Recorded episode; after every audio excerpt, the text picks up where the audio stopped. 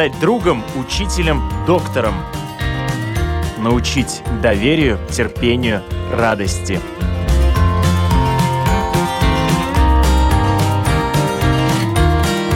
Школа для родителей на Латвийском радио 4.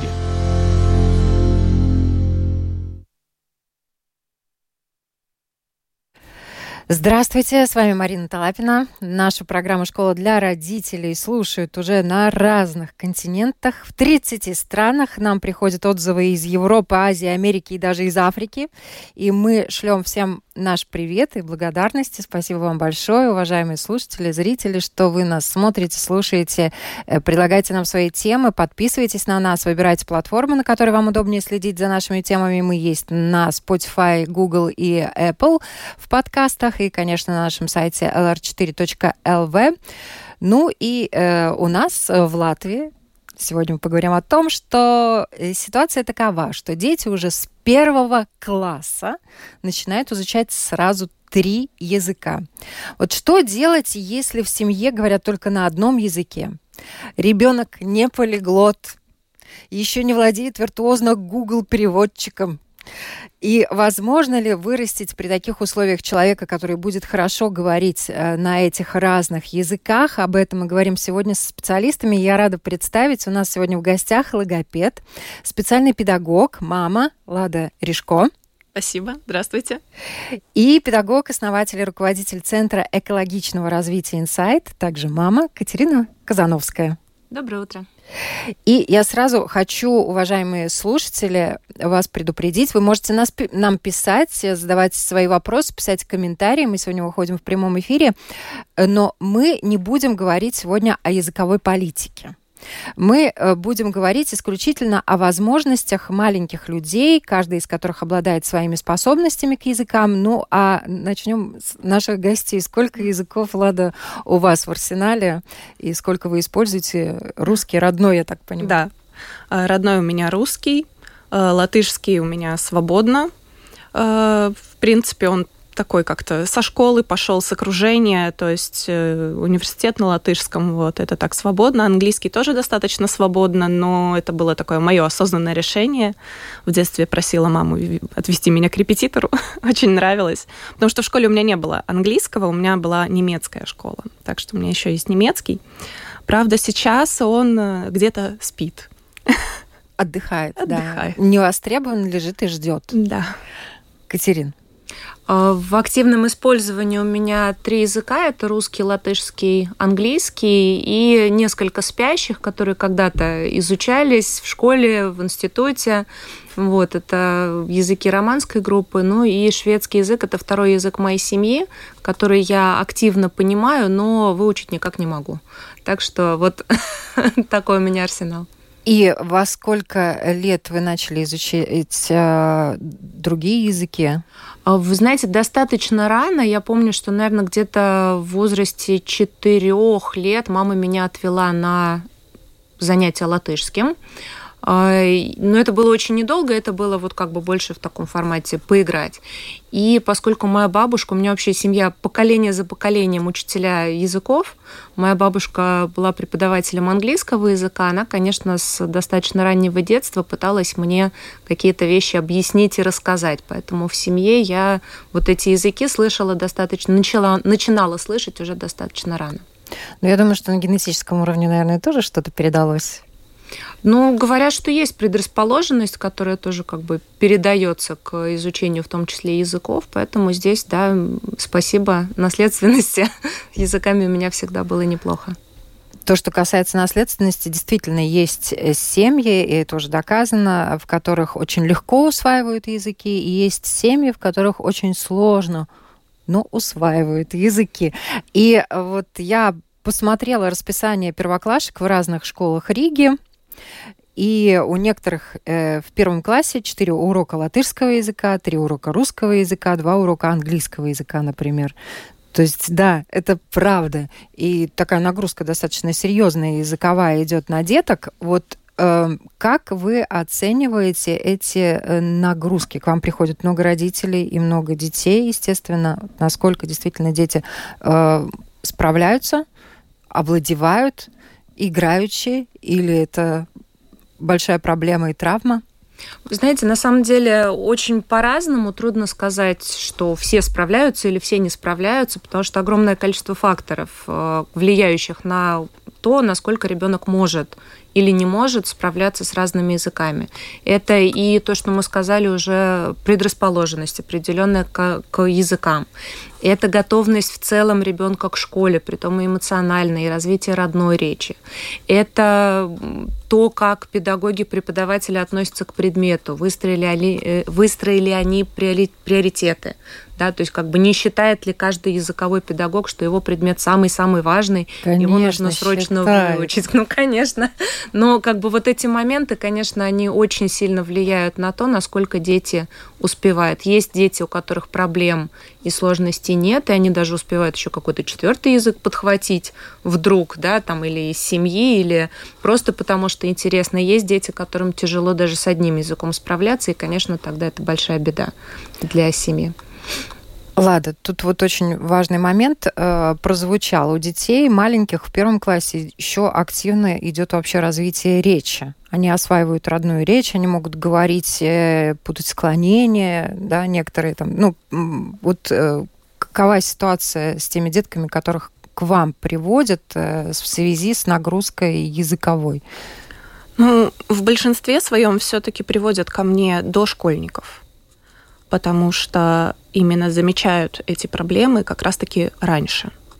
И если мы видим э, семилетку, у которого есть проблемы э, с формулировкой своей мысли, да, с умением связно говорить, если он путает окончание, род, падеж, то чаще всего это уже, ну, скажем так, не совсем норма для этого возраста – и здесь уже можно говорить о том, что есть какие-то нарушения в развитии речи. Но речь все равно в этом возрасте еще развивается, да, и русский язык, и все правила, они будут даже позже, чем в первом классе, и именительный, родительный, дательный, винительный. Я, боже, я это все помню. А, вот эм, Э, в связи вот со всеми этими правилами, потому что языки у нас тоже в школе начинают преподавать, и там уже начинают преподавать достаточно серьезно, не в форме игры и далеко не погружая в среду ребенка, да. Угу. Все знают, что самое лучшее изучение языка это погрузить человека, взрослого ребенка в среду. Тогда он быстрее осваивает его и так далее. У нас в школах система другая. Вот как вы оцениваете эти программы? Ну, конечно, я хотела бы, чтобы все у нас языки изучались через, особенно в начальной школе, через игру, через погружение в среду, через какие-то подвижные задания и больше через что-то интерактивное, интересное. Например, даже тот же самый просмотр мультиков, какой-нибудь мультипликационной серии, которая длится недолго, 3-5 минут – а, на каком-то языке определенном, который надо изучить, как иностранный. И уже потом можно делать обсуждение или изучать слова на этом примере. Сидеть за тетрадками, учебниками, выводить буковки и изучать алфавит — это совершенно не то, с чего стоит изучать вообще познавание любого иностранного языка особенно. Вот тут, конечно, Катерина, хочется обратиться и к вашему опыту, да, потому что вы все-таки выросли в среде педагогов иностранных языков, да, как вас э, приучали э, к изучению языков, да, и вот ту систему, которую вы видите, те программы, которые дают сегодня в школах языковые. Как вы их оцениваете? Ну, я и сама педагог иностранных языков, поэтому у меня тут и, и мое внутреннее мнение, профессиональное. Я языки изучала в игровой форме, как раз вот то, что, о чем сказала Лада. Да, то есть как бы английский язык действительно в моей семье он просто присутствовал, но он э, присутствовал достаточно ненасильно. То есть вот те фразы, которые мне хотелось в игре сказать, э, то, что было уместно, то, что как-то соотносилось с миром вокруг меня, э, я их достаточно быстро выучила. Мне нравилось, мне нравилось нравилось звучание языка, мне нравилось произносить какие-то незнакомые для меня, новые для меня звуки, поэтому это все происходило в удовольствие.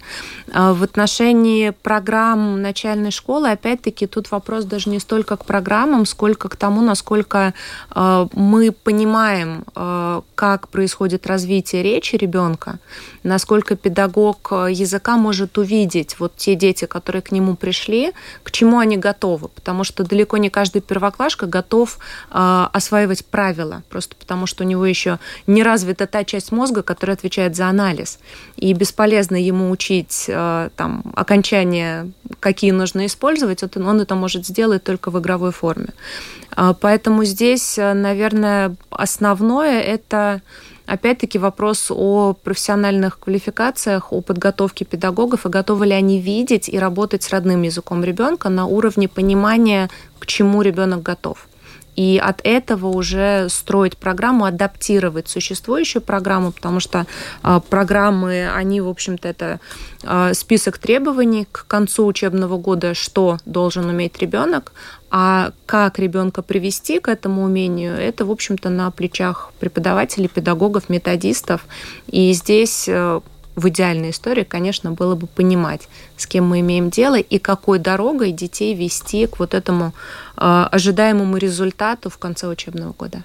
Но тут э, хочется немножко внести вот это вот э, понимание того, на, какова э, на сегодняшний день реальность, да, то, с чем дети реально сталкиваются, придя в школу, к учителям, каждый из которых считает, что его предмет все-таки главный, да, и важно знать, ну, это нормально на самом деле. Это говорит о том, что учителя любят свой предмет, относятся к нему серьезно.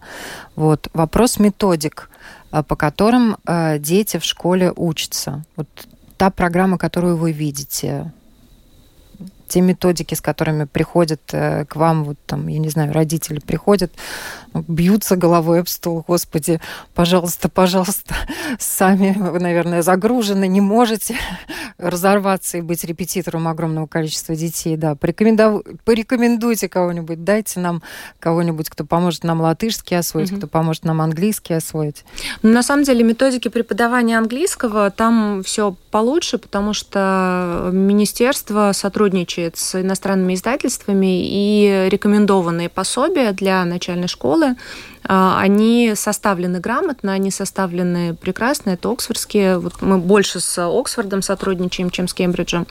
И там есть и книги для учителей, и дополнительные материалы, и интерактивные материалы. То есть, в принципе, там э, есть с чем работать. А ситуация с преподаванием латышского языка как иностранного, конечно, сложнее, потому что э, пособия, учебники такие, какие есть, они не всегда соответствуют э, развитию ребенка, интеллектуальному развитию ребенка, потребностям непосредственным. Мне, например, всегда не хватает такого практического аспекта. И вот в начальной именно школе а, тех вещей, которые позволяют ребенку использовать язык здесь и сейчас, а не просто учить какие-то слова там важные, ценные, но не относящиеся к реальности ребенка в данный момент. То есть как бы здесь э, с методиками сложнее преподавание латышского языка как иностранного, поэтому чаще в наш центр обращаются, конечно, за латышским и за помощью именно с этой историей. Но вы разрабатываете для детей уже какие-то свои методики? У вас уже есть э, какие-то свои наработки для того, чтобы дать язык да, у нас э, замечательный педагог Айга, которая прониклась э, вот этой проблемой, и она берет э, за основу английские методики иностранные и очень многие вещи адаптирует. То есть вот мы, мы занимаемся адаптацией материалов, мы занимаемся разработкой материалов собственных, но, конечно, это огромный труд и занимает огромное количество времени, поэтому на данный момент это именно вот в формате таких рабочих листов, которые используются на занятиях с детьми. Ну, это, конечно, такой вопрос, э, наверное, на который, возможно, у вас не будет э, ответа, да. Но вот э, Министерство наше образование вам не предлагали сотрудничество? Пока нет купить методики. Может быть, они о вас не знают, но на самом деле это очень хорошее подспорье для того, чтобы эффективно давать язык, особенно детям, которые очень хорошо его могут впитывать, да, как губка. Я думаю, что Лада тут подтвердит, у детей эти функции гораздо легче они воспринимают языки, правильно ведь? А, тут опять-таки, знаете, не все так однозначно и просто. Рассказывайте. Это очень индивидуальная история всегда. А, как мы вот говорили уже, да, есть э, генетически, скажем так, усваиваемая такая способность легко слышать эти звуки, да, слышать вообще фонетику, воспринимать ее, уметь ее воспроизводить даже без понимания. Это уже огромный плюс э, в помощи изучения языков для ребенка. И тогда, да, все будет легко, все будет э, гладко. У меня так было, тоже есть у меня такая способность просто хорошо воспроизводить фонетически разные языки, подражать каким-то звукам. И то же самое переняла моя дочь. У нее очень легко идут языки. И, конечно, это греет мое сердце как маме. Но есть детки, которым безумно это тяжело дается. Не просто э, они не могут воспринимать какой-то иностранный язык, а они свой собственный родной язык воспринимают, слышат и воспроизводят, как будто он иностранный. То есть он им дается настолько тяжело, как будто действительно они изучают какой-то очень сложный иностранный язык. И с ними нужно проходить по всем ступеням вообще изучения языка. Это и артикуляция, это и фонетика, это и лексика, то есть набор словаря очень тяжело происходит. И это, понятное дело, еще и грамматические какие-то нюансы которые в русском языке, если мы говорим, что он родной, достаточно, в принципе, тяжелые и не всегда логичные, ну, да. обусловленные определенными правилами. И вот таким детям будет безумно тяжело параллельно учить еще другие языки. И э, вопрос, на кого ложится нагрузка и ответственность за то, что ребенок, которому не очень легко даются языки, включая родной язык, да, на кого она ложится? Ну, в первую очередь, эм, я считаю, что должен быть ответственен родитель. Бесспорно. Да, потому что он лучше всех людей на свете знает и видит своего ребенка. Но для этого нужно иногда в сторонку отодвинуть собственные амбиции и искренне и честно, открытыми глазами посмотреть на своего ребенка, увидеть его со всеми его способностями, со всеми его трудностями, объективно оценить и это, э, дабы ребенок при этом был счастлив, спокоен, в гармонии, а не превращался в какого-то очень невротичного человека. Поэтому в первую очередь надо видеть своего ребенка и отдавать себе отчет в том, что это ответственность родителя. Если родитель увидел, что есть какие-то трудности тогда, соответственно, не стесняться, а смело обращаться за помощью. Это может быть или логопед, если это какие-то логопедические трудности, или это может быть специальный педагог, если есть какие-то трудности с пространственным мышлением, концентрацией внимания. И, соответственно, если это просто такие как бы обычные трудности в изучении языка, что он просто не дается легко, то, соответственно, как э, дополнительный, может быть, репетитор. Но тут надо всегда помнить, мы не должны ребенка перегрузить, потому что у него школа, если у него еще будет тысячи кружков, и ни одного свободного э, момента вообще, чтобы просто поиграть, просто ничего не поделать, просто посмотреть в потолок, к сожалению, нервная система долго так не продержится. И тогда будет огромный откат, и в итоге придется тратить уже время на реабилитацию. Ну, да на психиатров и так далее, да, и на борьбу с другими проблемами, которые могут выстрелить в подростковом возрасте. Да. Тут э, очень много важных моментов прозвучало, и я думаю, что стоит э, акцентировать внимание. Начнем с того, что какие есть варианты у родителей. Потому что понятно, что школа может дать только то, что она может дать. Преподаватели такие, какие они есть. Те, к кому попали, к тому попали. Можно бесспорно разговаривать индивидуально с каждым преподавателем, говорить об особенностях ребенка, чтобы к нему относились с пониманием, на него не давили лишний раз. Да? Я надеюсь, что преподаватели у нас уже тоже достаточно развиты, обучены, и психология есть уже во всех педагогических вузах, да, чтобы с пониманием относились к способностям ребенка, да, и не игнорировали, да, тоже. То есть, если есть возможность индивидуально уделять время, есть. Если нет возможности уделять индивидуальное время, работаем с родителями, доносим до родителей, какие есть слабые места и как с ними работать. Вот как с ними можно работать? Что может родитель э, сделать сам, да, и э, когда он может и должен обратиться к специалистам и отложить денежки и заплатить, да, но чтобы это у ребенка обязательно было.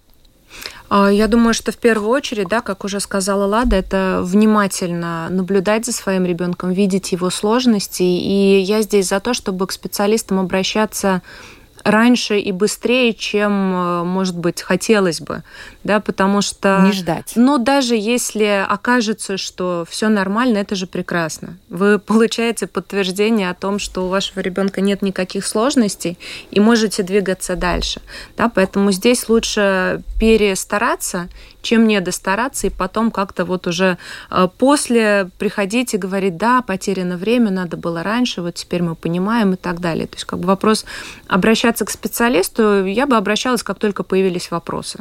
Вот если родитель сам не может ответить на какие-то вопросы в отношении развития ребенка, есть сомнения. Я не уверен, э, вот так, как он там читает, так, как он реагирует, это нормально или это ненормально. Вот тогда и обращаться необходимо к специалисту, который может либо успокоить, либо помочь дальше расставить приоритеты. Тогда второй, следующий шаг – это именно приоритеты. Если мы понимаем, что ребенку трудно даются языки в начальной школе, и ему еще много вопросов нужно решить, например, в отношении родного языка, потому что еще не до конца развита речь, есть сложность там с лексическим запасом, с грамматикой и так далее, э, тогда это и должно быть приоритетом, э, и да, у ребенка не будет отличных оценок по всем предметам. И тогда мы доносим до ребенка, что, ну, хорошо, но у тебя не будет отлично по всем урокам, ты не должен быть отличником. Давай мы сейчас займемся вот этим. Это первый шаг.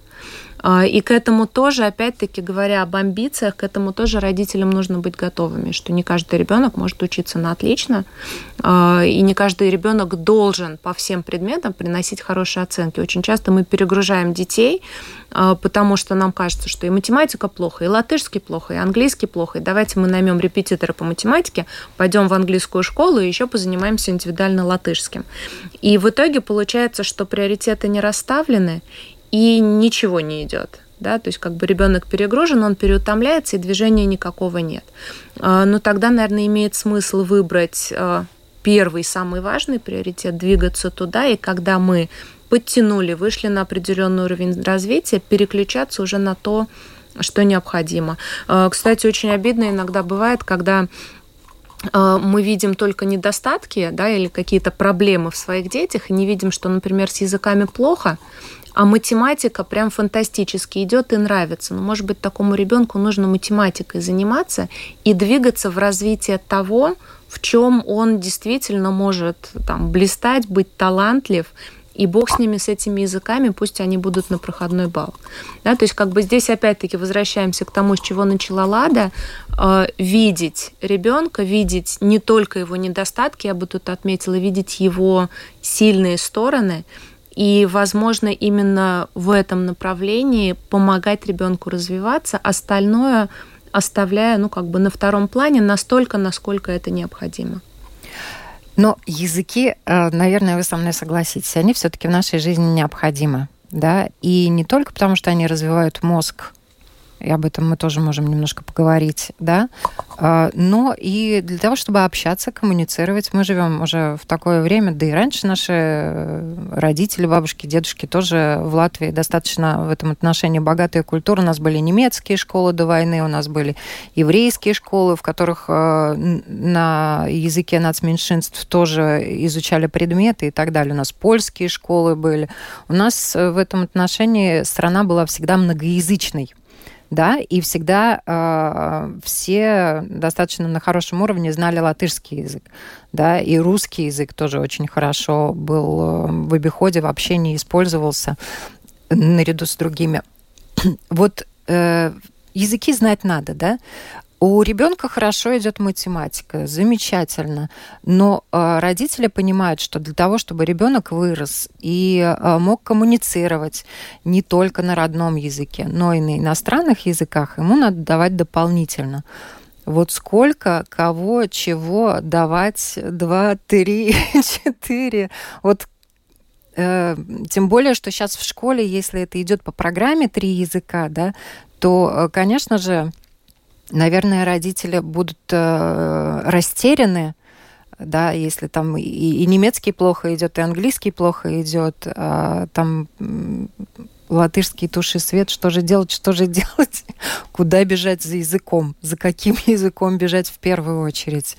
Вот тут какие вы могли бы дать рекомендации? Ну, смотрите, тут в первую очередь надо думать э, немножко наперед, и родитель, опять-таки, без собственных амбиций, э, должен немножечко попытаться хотя бы продумать эм, жизнь наперед, которую он э, хочет построить для своего ребенка, э, только, конечно же, пока этот ребенок в его попечении находится. Да? То есть мы не будем решать за взрослого человека а, или даже там за подростка иногда. А если вот именно мы решаем, например, за какого-то маленького человечка, еще который в дошкольниках э, состоит или там начальная школа, ну, допустим, родитель видит, что у него совершенно не идет латышский язык, и он, например, понимает, что, в принципе, они бы вообще думали переехать в другую страну, например, в которой будет родной язык, э, ну, как бы, язык страны английский. И у ребенка этот английский идет. И это совпадает и с ценностями, и с желаниями семьи, и со способностями ребенка. Ну, значит, тогда, пока вы находитесь в Латвии, можно просто не давать ему латышский и не нагружать лишний раз тем, что ему не пригодится. И то же самое наоборот. Про любой язык можно сказать. То есть, да, здесь, к сожалению, очень большая ответственность ложится на родителей, но так оно есть. А может помочь э, э, погружение в среду? Потому что, в принципе, то, что касается латышской среды, э, конечно, ситуация у всех разная, и у нас по городам разная ситуация, да? Ну, да. например, я не знаю, секция, в которой говорят безусловно. на латышском языке. Да, безусловно. В этом как раз-таки и суть изучения языков. Да. Я очень не люблю изучение языков. Пришли, открыли тетрадки, записали учебники, что-то отметили и ушли. Это, честно говоря, ни о чем. И так язык можно учить годами, особенно если он дается, в принципе, тяжело. А, у меня есть примеры многих знакомых и друзей, которые в школе вообще никак не могли выучить какой-то определенный язык. Он у них ужасно давался и были самые плохие оценки. Но как только они были вынуждены оказаться в этой среде, вдруг почему-то не заговаривали. Поэтому да, это, конечно, одно из очень хороших решений такой проблемы. Это действительно может быть либо сад на таком языке, да, либо какой-то кружок интересный. Например, вот меня мама отдавала в три года на, на латышские народные танцы. И вот таким образом у меня было погружение в латышскоговорящую среду в три года. И это же база, да, которая заложилась, это основы, это вот как раз э, тот самый замечательный возраст, когда ребенок усваивает язык э, на закодированном уровне, да, и он потом очень правильно э, его начинает воспроизводить уже, когда его, когда ему начинают да. давать учебники, тетрадки, он по-другому, он чувствует язык по-другому. Да, да, абсолютно так, при условии, конечно, если у него нету трудностей с усвоением родного. Да? Очень да. много нюансов. А сейчас много таких детей? Да. Процентном соотношении, если... Ну, знаете, я статистику последнего времени не изучала, я так вам точно не отвечу, но достаточно много и гораздо больше, чем их будет статистика показывать. Вот так потому что мало того, что у нас есть языковые, э, точнее, извините, у нас есть определенные спецшколы, да, с направлением нарушения развития речи, при этом таких детей будет много в обычной школе. Они не выявлены, не идентифицированы. И о них узнают только когда, например, к третьему классу, когда идет какая-то диагностическая работа, вдруг выявляются огромные нарушения – да, тут, конечно, есть о чем задуматься. И, наверное, в первую очередь также чиновникам да, которые организуют учебный процесс, пишут программы, потому что это все надо учитывать для того, чтобы на качественном уровне выпускать детей из школы. Ну, это отдельная тема разговора, да. да? Я хотела бы вот э, буквально несколько слов э, прочитать о том, что э, что лучше, знать несколько языков, но плохо, или один, зато в совершенстве? Вот такой вот открытый вопрос я даю. И оказывается, э, что для развития нашего мозга выгоднее первый вариант, то есть знать несколько языков, пускай даже плохо. Почему? Потому что изучение языков заставляет мозг увеличиваться в объеме. Наше серое вещество растет, если погрузиться в среду. Э, иностранные языки спасают от синдрома Альцгеймера – оттягивают эту болезнь как минимум на 5 лет. У билингвов лучше э, способности к музыке, да, поэтому они э, слышат звуки, очень хорошо чувствуют другие языки. Знатоки языков отличаются способностями к многозадачности, да, то есть способны решать несколько задач одновременно, хотя говорят, что это не очень хорошо для психики, да, но тем не менее многозадачность э, у таких людей развита лучше. Языки улучшают память, но это действительно так, и те, кто владеет несколькими языками быстрее и легче, приспосабливаются к неожиданным изменениям обстоятельств. Вот такое вот еще как оперативным путем выясненное наблюдение. У билингвов лучше способности к концентрации. Еще один стереотип. Люди учащие э, несколько языков э, хуже знают свой родной. К сожалению, отчасти это справедливо, да, а, оказывается, словарь родного языка у них в среднем действительно более узкий, чем у тех, кто не знает другой речи, кроме родной. Но, по крайней мере, если речь идет о людях без высшего образования, выучивших чужой язык просто в силу мультикультурного окружения. То есть, в принципе, если родители занимаются своим ребенком, да, и изучением родного языка, ну, более подробно прививают ему культуру чтения и так далее, то, в принципе, тогда все нормально. Вот я хотела бы к вам, Катерина, обратиться именно как к педагогу, как к человеку, который видит Э, много и хорошо то, что касается э, изучения вот нескольких языков, но плохо. А реально ли подтянуть э, человека, даже если вот у него нет способностей, но вывести его на хороший уровень знаний разных языков? А, ну, смотрите, здесь на самом деле несколько вопросов в одном. А, есть люди, которым действительно совершенно не даются иностранные языки, а, и э, есть, ну, как бы тоже исследование, которое говорит о том, что такие люди э, встретят свое, как бы свой предел, свою плату где-то на уровне B2. То есть это уровень достаточно свободного владения языком, когда можно поговорить на все бытовые темы и быть понятым, в принципе, в любой социальной ситуации.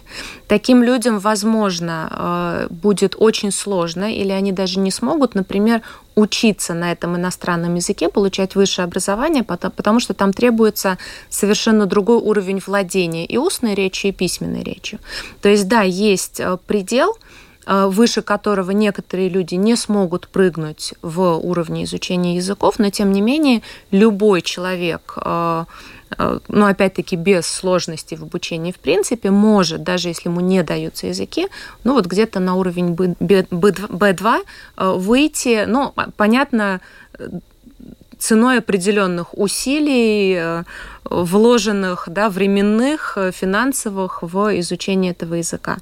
А, это один момент. Второй, а, если говорить о том, как бы вот об изучении нескольких языков и можно ли как бы вот параллельно несколько, но плохо, конечно, можно. Я параллельно плохо владею тремя языками, это французский, испанский, итальянский, а, вот. И там есть тоже интересные вещи, то есть, например, языки, которые в большем активе у человека будут вылезать, да, то есть как бы начинать доминировать, а потом уходить обратно. Да, я какое-то время своей жизни я достаточно много путешествовала э, как раз вот по странам, э, языки которых э, я изучала, и заметила, что, например, если оказалась учусь во Франции, если я оказалась во Франции, я вдруг вспоминаю огромный объем того, что я изучала на французском языке, но совершенно не могу вспомнить ничего ни на итальянском, ни на испанском, вплоть до там буквально приветствия. Да, то есть как бы мозг, он реагирует опять-таки на среду, э, мозг реагирует на ту задачу, которую мы перед ним ставим, и активизирует тот язык, да, как бы тот код, который у нас в голове хранится, чтобы им пользоваться. На самом деле также все работает у билингвов, да, и это тоже исследования, которые проводились в зависимости от той среды, в которую попадает билингв, э, один из вот тех двух языков, которые он считает родными, становится у него более активным. То есть, например, человек, э, который учится на латышском языке, у него латышский родной становится более активным, ему будет сложнее, например, ответить на какие-то вопросы на русском.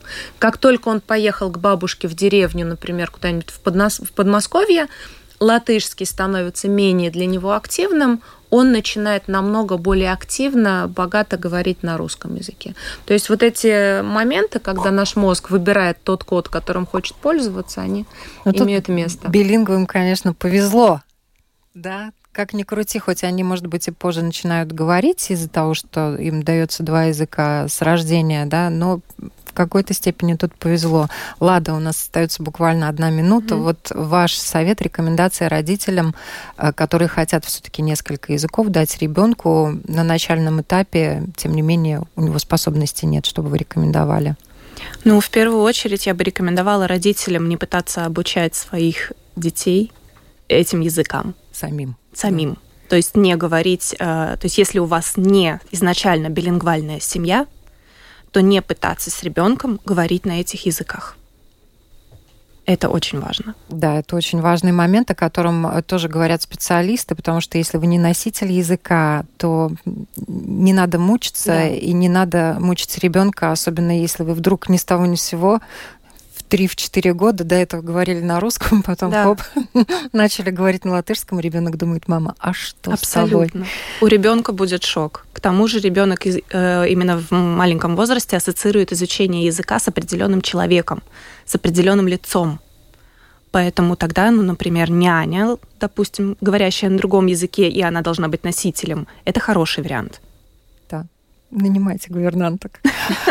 Ах, на этой замечательной ноте, дай бог всем достаточно средств, наверное, хочется пожелать, чтобы обучить своих детей и сил чтобы обучить своих детей языкам, потому что языки однозначно это богатство, и они помогают нам тренировать наш мозг, оставаться подольше хорошей форме и в возрасте уже в пожилом. Спасибо огромное, что пришли и поговорили на эту тему. Время промчалось незаметно. Я напоминаю, у нас сегодня в гостях логопед, э, специальный педагог, мама Лада Решка и педагог, основатель, руководитель Центра экологичного развития «Инсайт», мама Катерина Казановская. Спасибо. Спасибо. Всем хорошего дня.